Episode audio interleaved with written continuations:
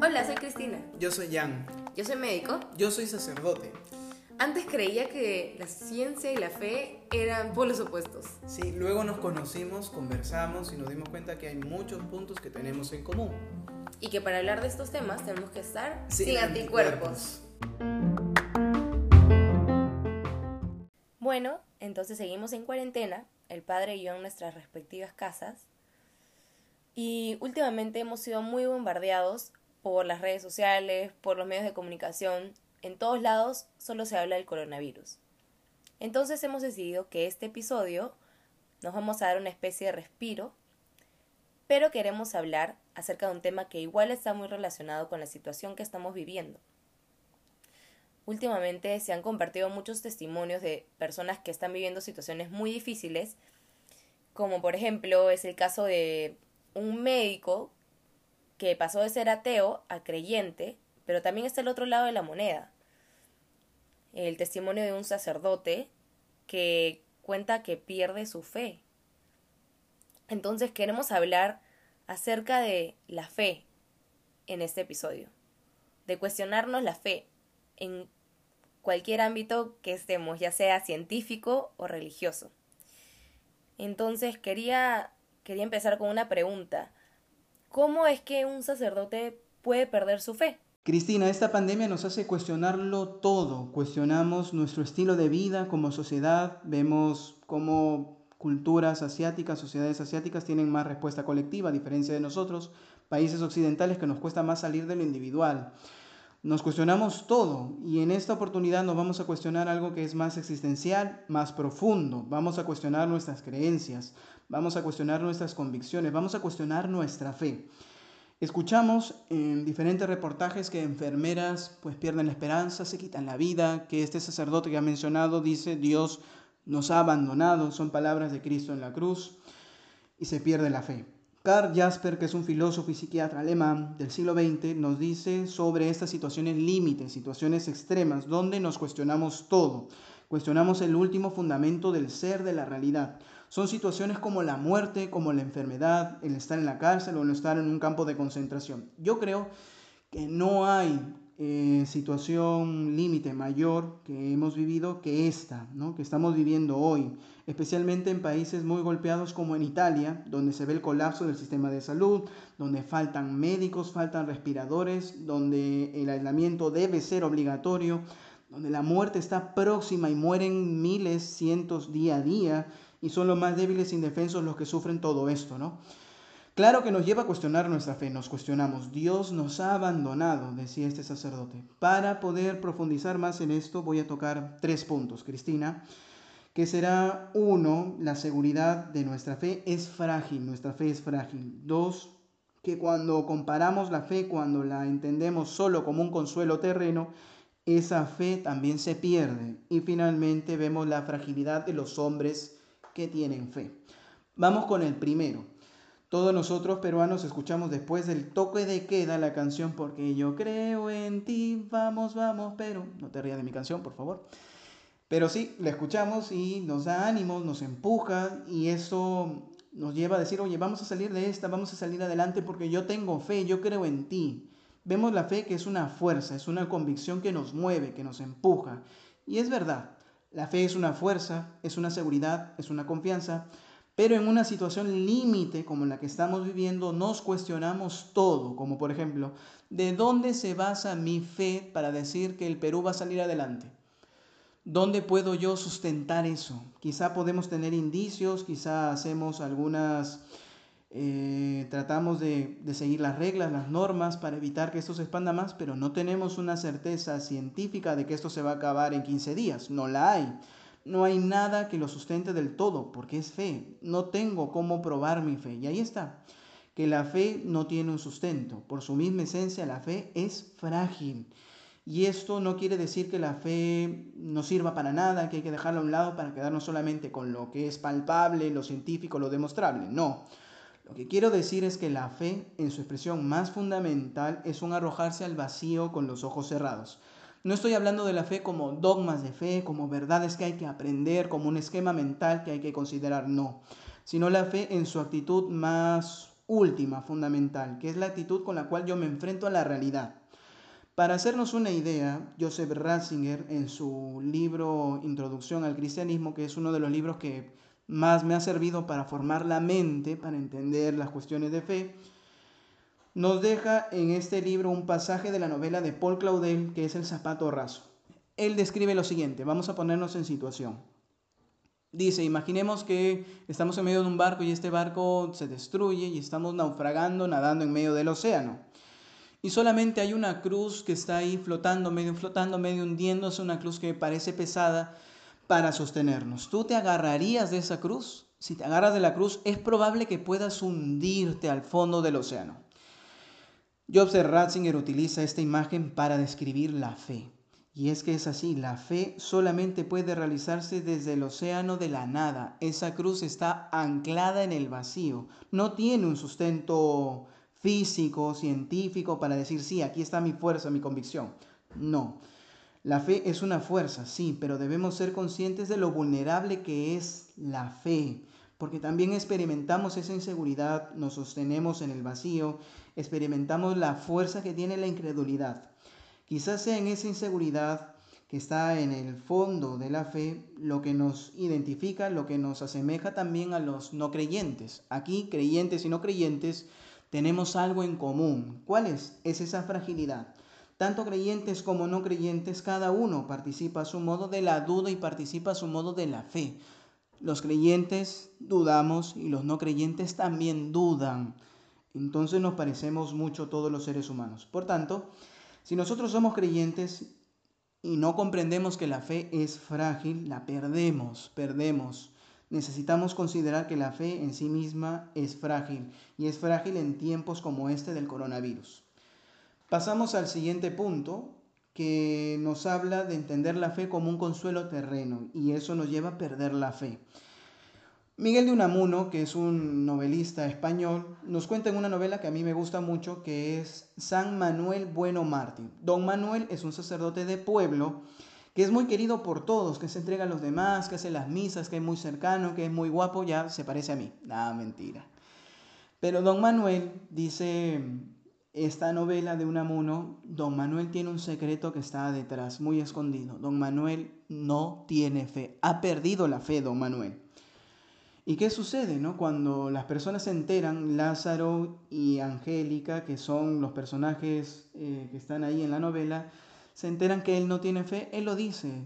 Yo mantengo las misas, las oraciones por los difuntos, para que la gente siga viviendo feliz en este mundo, para darles consuelo en este mundo. Y si nosotros creemos, utilizando esta novela, que la fe es solamente un consuelo terreno, la perdemos. ¿Por qué? Porque finalmente ya no tendremos ese consuelo. Tenemos situaciones límites donde ese consuelo ya no se da, donde no hay ningún tipo de consuelo, como en los hospitales de Lombardía, y perdemos la fe. Hemos dicho que la fe da un consuelo, sí, pero no es la fe en sí misma, sino una consecuencia de tener fe. No sé si me dejo entender.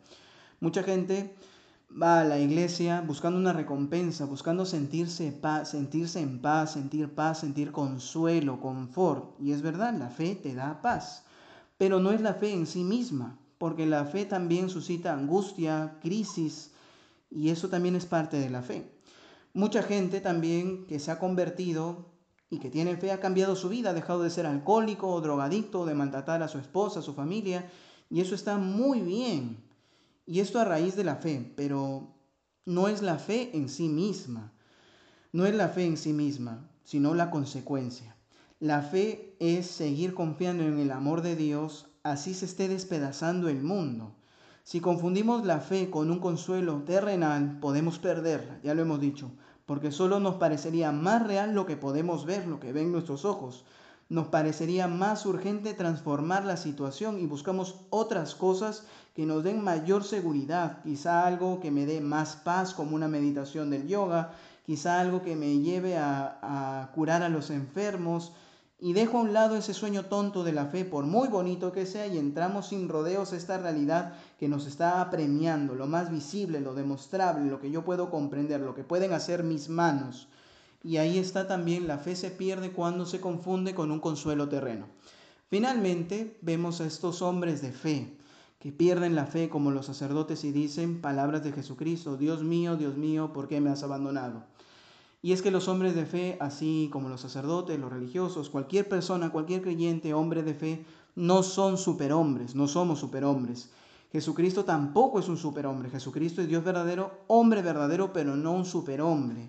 Porque el hombre verdadero es frágil. Somos frágiles cuando ya no podemos respirar y necesitamos de un tubo. Somos frágiles cuando vemos que siempre mueren los más débiles e indefensos, que no estamos listos para sostener la fe de tantas personas. Somos frágiles cuando sentimos que nuestras oraciones no influyen en nada y queremos dejarlo todo.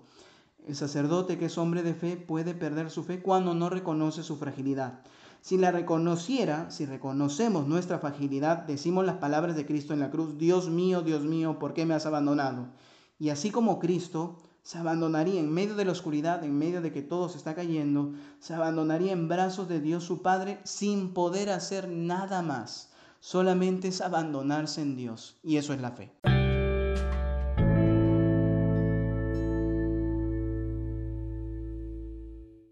Pero los sacerdotes no son las únicas personas de fe.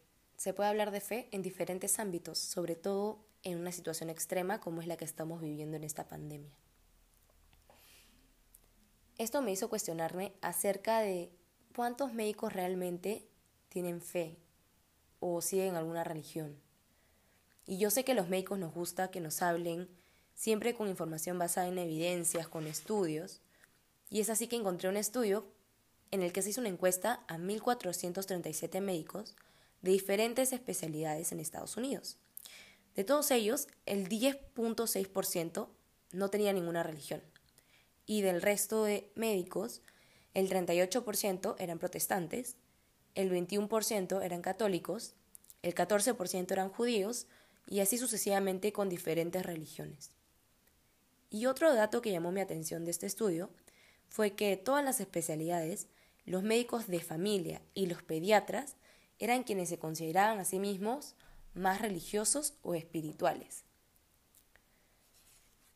Otra pregunta que surgió también fue, ¿en qué medida esta fe o esta religión puede afectar el actuar de un médico? Y también encontré una revisión sistemática y metaanálisis que en investigación es el más alto nivel de evidencia que se puede encontrar, en donde se encontró que el 50% de los médicos reportaban que realmente sí eran influenciados por sus creencias religiosas en la práctica de la medicina. Entonces sí hay un efecto de la fe o de la religión que cada médico sigue, ya sea católico, judío, protestante, musulmán, etc., en cuanto a cómo practica la medicina en el día a día. Pero también me pregunté si es que esa fe, esta religión, o bueno, lo que muchos llaman espiritualidad, se mantiene constante durante toda la carrera, no solo en pregrado, sino también cuando ya uno sale de, uno se gradúa. Y pude encontrar otro estudio que se realizó en la Escuela de Medicina de Harvard, donde contaba un poco acerca de los testimonios de diferentes alumnos.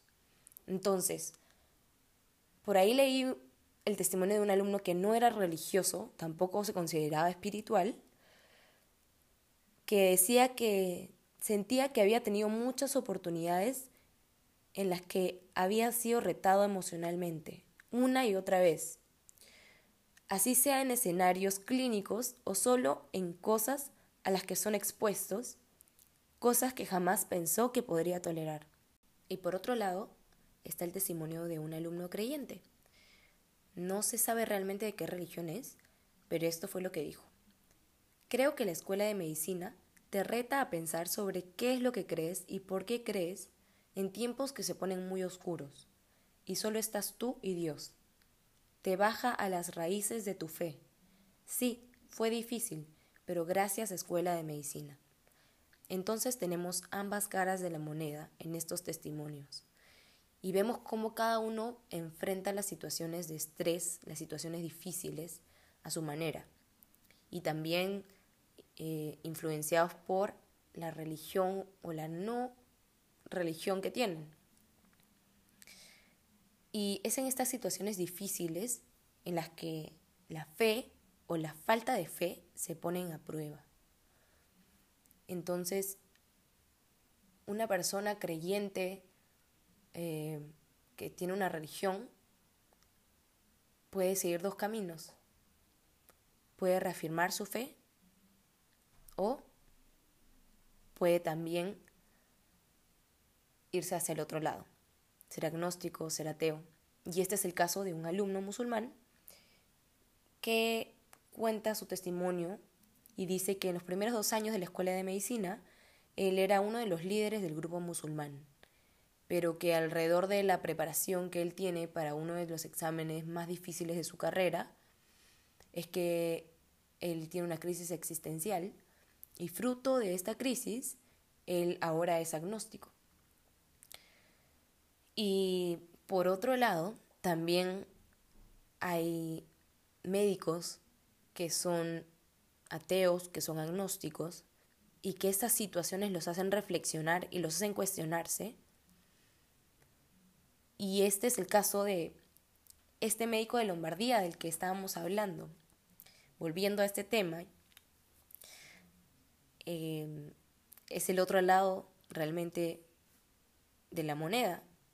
Es un médico que, que refiere que antes era ateo, que creía que, que la ciencia y que Dios eran no compatibles, pero luego tiene un encuentro con un pastor de 75 años que es su paciente y él menciona cómo veía que el pastor le leía la Biblia a pacientes y a terminales. Y creo que eso, eso lo hace cuestionarse y el hecho de, de, ver sus limitaciones. Él menciona en una parte del testimonio que, que ellos como humanos han alcanzado sus límites y que más, más allá de lo que ya están haciendo no pueden hacer. Que ven cómo tantas personas mueren a pesar de todo lo que hacen y todo el esfuerzo que ellos ponen. Entonces, él, él dice, donde termina lo que el hombre puede hacer, necesitamos a Dios. Una frase que me parece muy bonita y, y que básicamente eh, resume este cuestionamiento que, que tiene el, el médico que es cuando, cuando uno ve que tienes límites, que ya no puede hacer más, que no hay nada más en sus manos, se da cuenta de repente que, que las cosas no dependen de uno. Y creo que es un momento para cuestionarse, para aprovechar, cuestionarse acerca de estos temas, que es importante hacerlo no solamente como médico, como sacerdote, como persona de fe, sino cualquier persona debería hacerse en algún momento de sus vidas.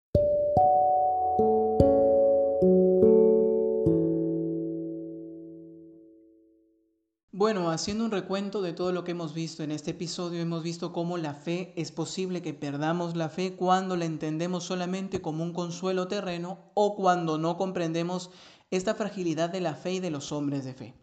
Después Cristina nos ha mostrado la otra cara de la moneda, mostrándonos que hombres de ciencia, hombres que se consideran a sí mismos ateos, agnósticos, que solo creen como verdadero lo que es demostrable, descubren en circunstancias como estas, descubren a Dios, descubren la fe. Lo que queremos hacer con este episodio es mostrar, señalar la importancia de cuestionar nuestras convicciones, de tal manera que se puedan hacer más auténticas, no es que esté mal la fe, no es que esté mal las personas que no creen en Dios, no son malas personas, pero sí es importante que en circunstancias como estas nos lo cuestionemos. ¿Por qué? Porque no está mal tener dudas, no está mal cuestionarse. Lo malo es que uno se quede con las dudas y lo que es peor es que ni siquiera tengas ninguna duda, que creas que todo es así como tú lo has considerado siempre, que así son las cosas y no lo cuestionas y vas con esa seguridad como que no pasa nada como que siempre vas a tener la razón. Es importante cuestionarlo. La fe es algo que no se puede exigir. Yo no puedo exigirle a un hombre que no cree en Dios a que crea en estas circunstancias. No la puedo exigir. Es algo que es libre y personal. Tampoco le puedo exigir a un hombre que es de fe, por ejemplo, a algún sacerdote, que se mantenga con esa fe. No es algo que se exige. Él puede sentir la necesidad de mantenerse en la fe, pero ¿y si la pierde? Tampoco se le puede exigir el que no la pierda, pero hará el esfuerzo, luchará para mantenerse en esa fe. La fe es algo que Dios nos da, es un don y que nosotros aceptamos libremente. Pero en esa libertad de aceptar el don, también estamos cuestionándolo siempre, una y otra vez, para hacerlo nuestro, como ya lo hemos dicho, para cuestionar nuestro propio ser, nuestra existencia, cómo nos ponemos delante de la realidad, sobre todo una realidad que es tan dura como la que nos está tocando vivir. Pero no debemos esperar hasta una situación extrema, una realidad dura, para empezar a cuestionarnos acerca de estos temas, de si tengo fe, ¿por qué la tengo? Y si no la tengo, ¿por qué no la tengo? También cuestionarnos acerca de nuestra misión, de como médico, como sacerdote, como ingeniero, como arquitecto, como profesora, etcétera. Y como ya mencionó el padre, muchas veces los médicos tenemos un pensamiento bastante parametrado de ver para creer. Y, y hay dos motivos por los que yo creo que los médicos muchas veces no nos hacemos estas preguntas. En primer lugar, por la falta de tiempo. La clásica excusa de que no hay tiempo. Y en segundo lugar, porque este esta formación del pensamiento que hemos tenido durante toda la carrera hace que muchas veces estas preguntas no surjan espontáneamente porque son un poco más filosóficas, más existenciales. Pero todos debemos cuestionarnos acerca de nuestra misión en algún momento de nuestras vidas. Y si es antes de una situación como esta, es mejor. Pero nunca es tarde.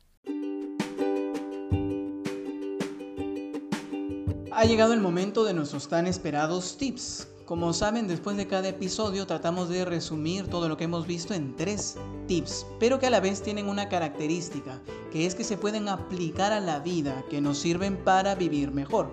Por eso, aquí te van estos tres tips de este episodio.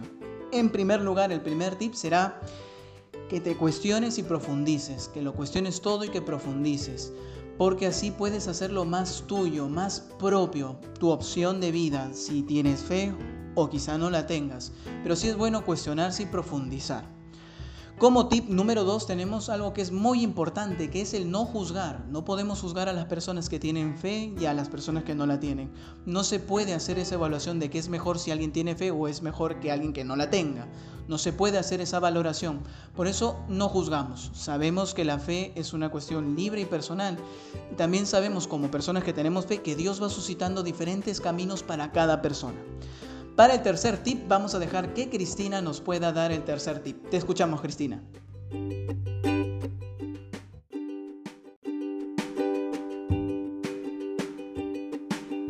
Gracias, padre. Y el último tip de este episodio, que ha sido un poco largo, pero vale totalmente la pena escucharlo, es hacer el bien y buscar la verdad, que es el mensaje que nos gustaría que se lleven de todo este episodio que no necesitas ser una persona de fe, una persona creyente para poder llegar a esto. Creo que aplica para todos. Y nosotros particularmente como creyentes, creemos que en el camino de hacer el bien y buscar la verdad, en algún momento nos va a llevar a Dios. Y bueno, llegamos al fin de este capítulo que se va a llamar Losing My Religion que en español sería perdiendo mi religión o en este contexto perdiendo mi fe.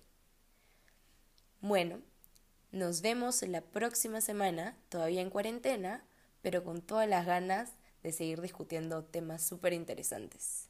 ¡Chao!